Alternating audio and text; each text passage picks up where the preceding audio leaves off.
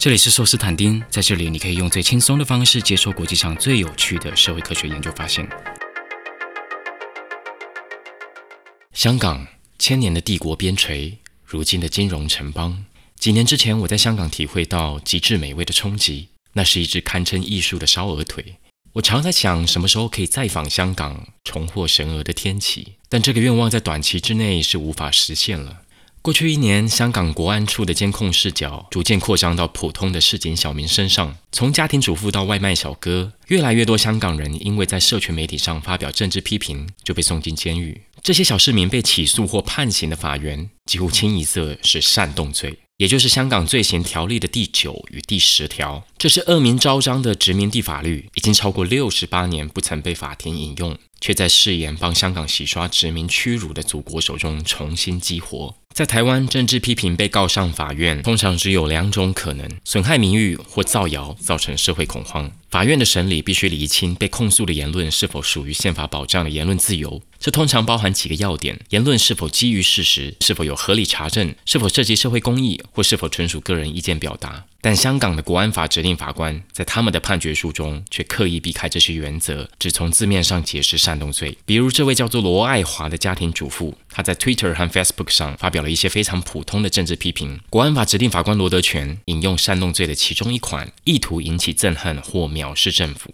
就将这位患有忧郁症的妈妈判刑四个月。这种解释法律的方式，已经是在干预人民的主观意志了。你说的话是不是事实，是不是纯属个人好恶，这些都不重要。只要法官觉得你的言论有讨厌政府的成分在，就可以把你送进监狱。这已经和中国内地没有差别了。自从港区国安法在二零二零年六月生效后，因言获罪的恐惧在香港弥漫开来，这点在社会调查的结果中显露无遗。由港大学者主持的香港民意研究所，长期针对各项议题进行民调，其中一项问的是香港人对各国人民的好感度。大家猜猜看，香港人最喜欢谁？过去十年里，几乎稳居香港民众好感度冠军的是台湾人，相反的，中国人则稳定垫底。不过，在国安法生效之后，香港人对中国人的好感度迅速飙升。不止如此，习近平的政治声望也触底反弹。所有涉及中国的问题，全都在同样的时间点出现诡异的扭转趋势。我在说明栏提供更详细的数据解释。我想说的是，这个趋势并非代表香港人突然爱上中国的一切，而是因为港人再也不敢批评中共了。一九八零年代初期，中国和英国开始进行香港的主权谈判。当时有一种声音开始出现：香港会不会消失？香港会不会变成一个普通的中国城市？国安法生效后，同样的声音再次席卷国际媒体。这些疑问其实可以总结为一个问题：香港的一国两制会成功还是失败？约翰霍普金斯大学的社会学者孔高峰去年出版了一本新书《边际围城》，这是一部很特别的香港研究。因为孔高峰没有要涉入近几年最夯的研究主题，也就是香港的社会抗争。这本书的历史和制度考察围绕着两个问题展开：第一，中共的一国两制本质上到底是什么东西？第二，香港的一国两制会成功还是失败？首先，“一国两制”是中共领导人邓小平在一九八零年代初期铸造的一个新词，但是它并不新。在其他国家，在人类历史上，这种治理模式出现过很多次。在新中国成立之前，中共并没有“一国两制”的构想。当时，中共拥护的是一种更加进步的理念——民族自觉。一九三一年，中共在江西瑞金乡下的一间破旧祠堂里成立中华苏维埃共和国。当时的宪法大纲第十四条规定，中国苏维埃政权承认中国境内少数民族的民族自决权，一直承认到各弱小民族有同中国脱离、自己成立独立的国家的权利。蒙古、回、藏、苗、黎、高丽人等，他们有完全自决权，加入或脱离中华苏维埃联邦。这显然是和国民党打对台。孙中山的三民主义强调汉人的民族主义，强调一个以汉人为主、积极汉化其他民族的中华民族。中共当时非常反对这种观念，他们主张让各民族决定主权归属，而不是用武力强迫他们交出主权。一九三六年，中共红四方面军在西藏康区协助成立波巴人民共和国。波巴是西藏人的自称词。当时中共同样宣称坚决为波巴独立解放奋斗到底。同年七月，毛泽东在一场著名的访谈中提到：“我们将热烈支持朝鲜人民争取独立的战斗。”这一点同样适用于台湾。根据孔高峰呈现的史料，这些支持民族自觉的进步理念，一直到一九四九年八月的中华人民共和国宪法草案中都还可以看到。但是，当新中国一建立，这些理念立刻被抹除。一九四九年十月五日，也就是新中国成立后的第五天。中共中央委员会发电报给解放军各级军官，下达了一道消除记忆的命令。国民党反动派统治已被推翻，情况从根本上发生改变，不应再强调关于少数民族自觉的口号。这几乎是坦率地承认，民族自觉只不过是个在内战中用来笼络各民族的文宣策略。一旦赢得胜利，就可以毁弃这些承诺。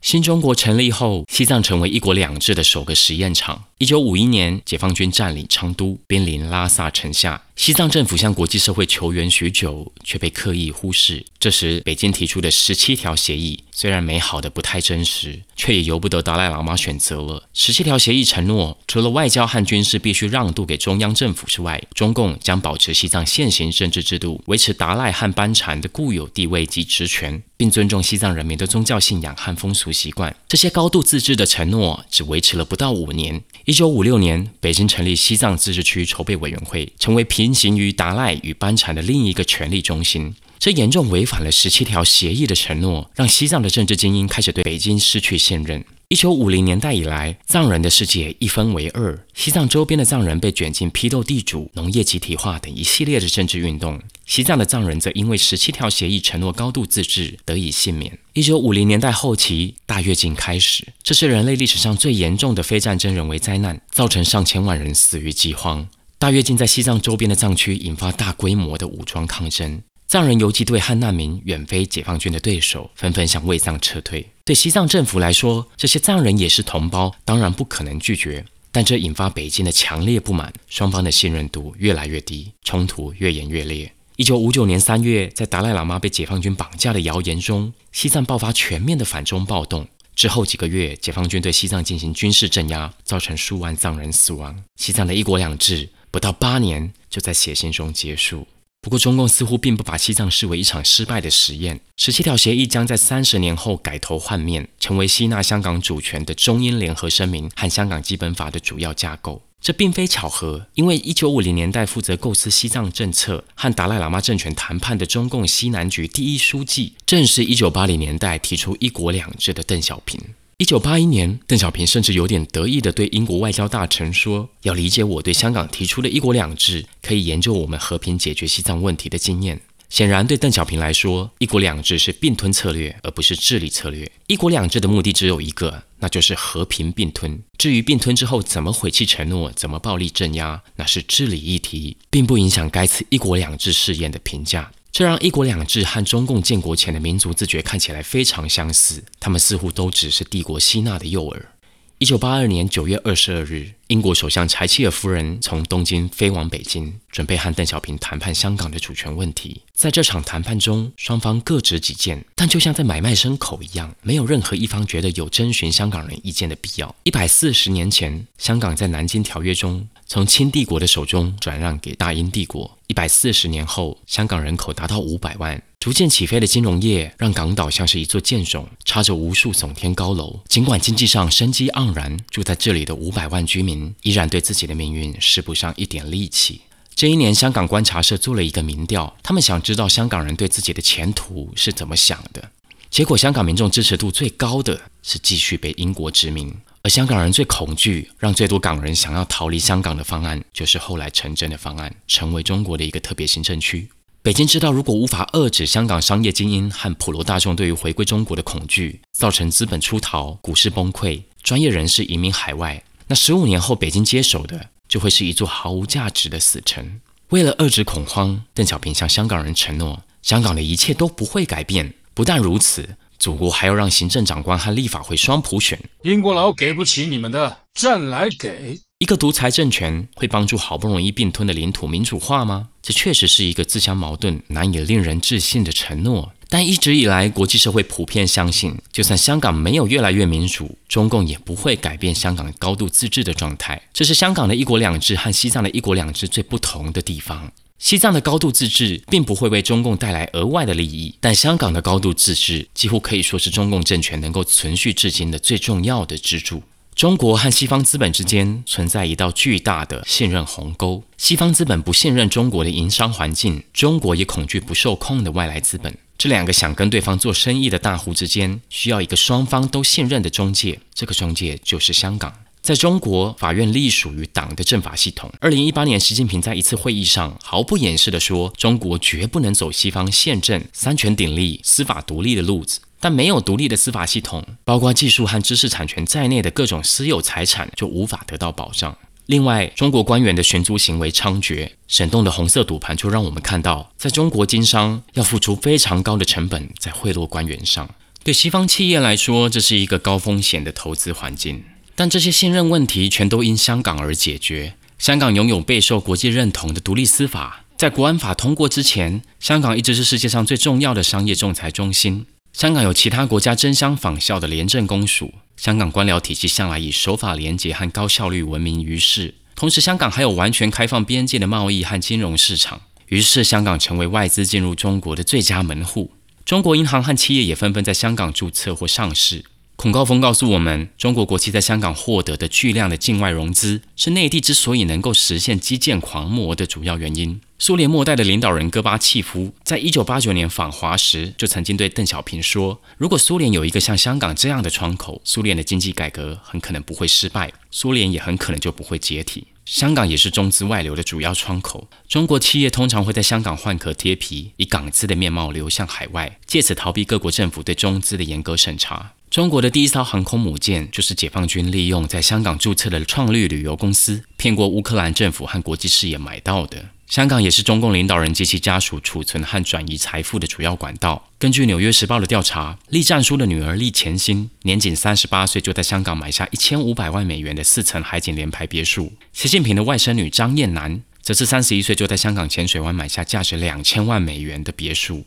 既然香港和中国是互利共生的关系，是个双赢的局面，那香港和中国怎么会走到今天这个局面呢？一向以政治冷淡、保守、务实主义闻名的香港人，怎么会在过去十年一转画风，选择用非常剽悍和暴力的方式进行抗争呢？而且这些暴力抗争还在香港市民中取得很高的支持度。过去十年来，香港和中国从原本的互利共生，逐渐转变成中国单方面的利用香港。并将大量的负面效应留给香港人承担。二零零八年金融危机后，中共释出巨量的货币进入市场，这是中共刺激经济的一贯手法。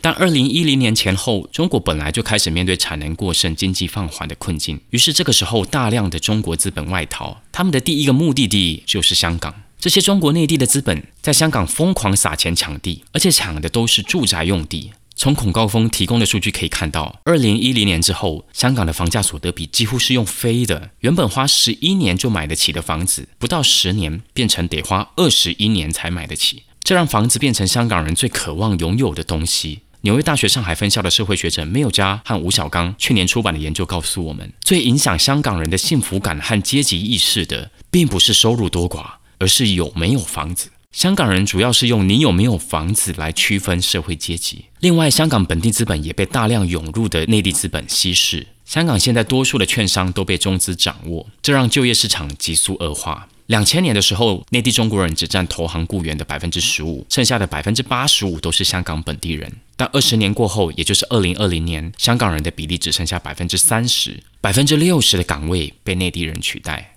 不止老百姓的生活恶化，香港本地政治精英的地位也被侵蚀。过去一百多年来，香港一直是一个由商业精英垄断政治的社会。港英时期主要是英国资本家组成的政商联盟，九七年后变成亲共的香港本地华商。而二零一零年前后，香港资本的大陆化，让香港本地商业精英的政治位置开始被内地的政商精英取代。比如二零一一年方方成立的华金会，成员清一色是内地富商或红色后代。近年来，香港特首大量从华金会选人进入港府，华金会对港府施政也有很高的发言权。在生活环境不断恶化的背景下，香港人同时发现：我靠，我为了内地的繁荣发展，扛下了这么多负面影响，结果中共竟然还不信守香港基本法的承诺，也就是第四十五条和第六十八条规定的行政长官和立法会议员最终达至普选的承诺。原本香港人以为双普选会在二零零七和二零零八年分别完成。结果却遭到人大常委会一再否决，一再拖延。这个时候，香港人受不了了。二零一四年，终于爆发了香港有史以来规模最大的抗争运动——雨伞革命。雨伞革命是香港独立意识在香港年轻人之间萌发的起点。还记得我前面提到的一九八二年的那场民调吗？我前面没提到的是，当时大部分的香港人并没有独立建国的想法。孔高峰的研究也告诉我们。一直以来，香港的民主运动都没有把港独纳入选项，而是把香港民主放在全中国的民主这个更大的置业当中。香港人一直有很强烈的地域认同，但这和港独是两回事。香港人之所以开始出现独立念头，是因为过去二十年来香港恶化的生活环境，以及中共毁弃“一国两制”的承诺。过去几年，习近平的香港政策和他2014到2017年间处理新疆问题的逻辑高度相似。在新疆，2014年开始的滥行滥诉，引发维吾尔人一系列犹如飞蛾扑火般的暴力袭警潮，最后导致中共引进在教育营进行更强烈的镇压。现在国安法对香港一般市民的任意迫害，和2014年新疆严打运动极为相似。我前面提到的那位家庭主妇罗爱华，她的四个小孩会怎么看待这个国家？当罗爱华越来越多，香港人该怎么面对这个越来越窒息的生存空间呢？作为台湾人，我能不能再去香港吃美味的烧鹅腿，一点也不重要。我可以在台湾遍地都是的烧腊店寻找刺激替代品。但对香港人来说，他们该怎么办呢？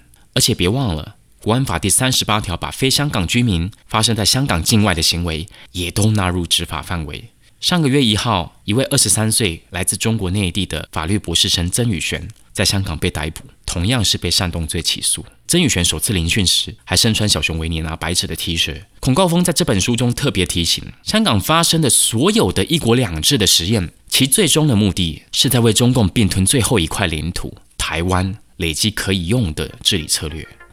这里是寿司坦丁，我会在这里制作更多高 CP 值的科学回转寿司。